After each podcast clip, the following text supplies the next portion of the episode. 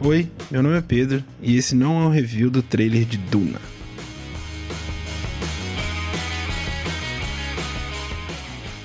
Se isso fosse um review, eu ia falar sobre a obra, sobre o livro de Frank Herbert, sobre a primeira adaptação e como ela foi atribulada. Mas como esse não é um review e eu não tô aqui para dar informação, é... vocês podem procurar na internet. Eu vou falar sobre o trailer do novo filme de Duna.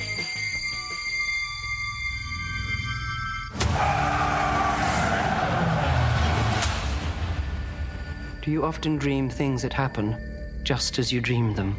Yes.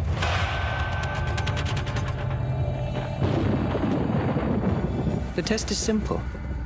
Remove your hand from the box, and you die. What's in the box? Pain. Ah, Arrakis is a death trap. Kill them. This is an extermination. They're picking my family off one by one. Let's fight like demons. An animal caught in a trap will gnaw off its own leg to escape. What will you do?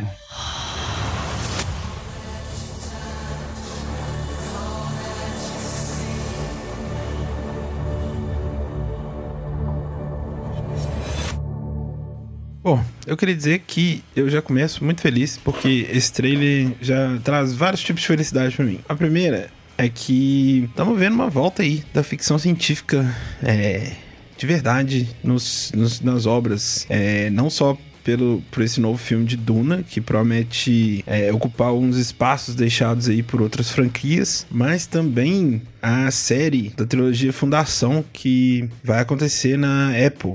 Agora a Apple também faz série. Mais um negócio pra gente assinar e gastar dinheiro com série que daqui a pouco vai custar mais que uma TV por assinatura. Então a Apple tá desenvolvendo Fundação e agora temos um novo filme de Duna. Por muito tempo se discutiu qual era a maior obra de ficção científica de todos os tempos, se era Fundação ou se era Duna de Fundação de Isaac Asimov ou se era Duna de Frank Herbert. Então a gente vai poder comparar agora é, as obras adaptadas. Acho que Fundação nunca foi adaptada e Duna já foi adaptada um filme antigo do David Lynch que tem o Sting, de Oi Azul. É um filme que eu nunca assisti. Eu acho que assisti quando era criança, achei meio estranho. É, eu gostava dos. achava interessante os vermes gigantes, mas é, achava muito esquisito.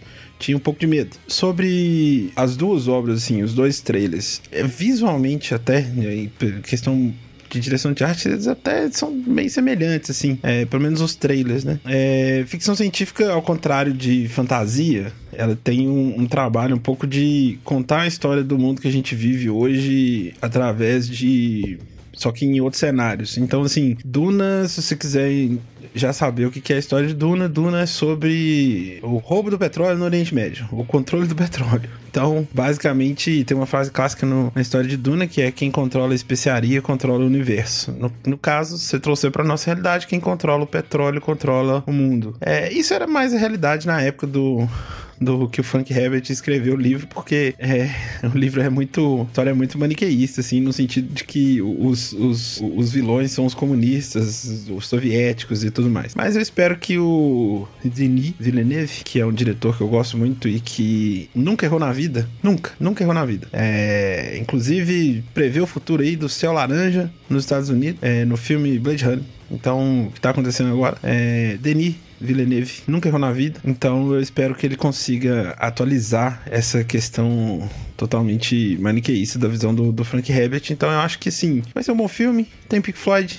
no, no trailer. Espero que tenha Pink Floyd na trilha também. Eu, depois de velho, passei a gostar de Pink Floyd. Acho que ficou maravilhoso no trailer, inclusive. É, temos um elenco maravilhoso, pessoas extremamente bonitas, o que é muito doido. É, porque imagina você ser bonito no deserto. Não deve ser fácil. Ou tratar os cabelos, a pele boa. Deve ser muito difícil. E a gente tem a Zendaya e o Timothée Chalamet no deserto sendo absolutamente maravilhosos. É, apesar de que eu não acho o Timothée Chalamet um cara bonito, eu acho ele e acho que as pessoas só acham bonito porque ele é branco. É, tem esse negócio aí do privilégio mesmo. Já a Zendaya é maravilhosa. O Oscar Isaac também, meu Deus do céu, é, é capaz dele conseguir umidificar esse deserto inteiro só estando lá. No elenco tem muita gente legal, tem o Dave Bautista, tem a Rebecca Ferguson, que é a mulher do Missão Impossível, é, dos últimos Missão Impossível. É, eu gosto muito dela. Tem o Jason Momoa sendo Jason Momoa, fazendo o mesmo papel que ele faz a vida inteira, que dependendo a gente gosta também. E tem o Stellan Skarsgård, que é o nosso querido Eric Selvig, é, Bootstrap Bill Turner, que provavelmente será o, o vilão, o vilão da, da, família é, rival do, do nosso protagonista. Então é isso. Ah, Aguardem Duna, assistam o trailer várias vezes, porque vai ser um filme bom, porque o Villeneuve não erra. É isso aí. Até a próxima.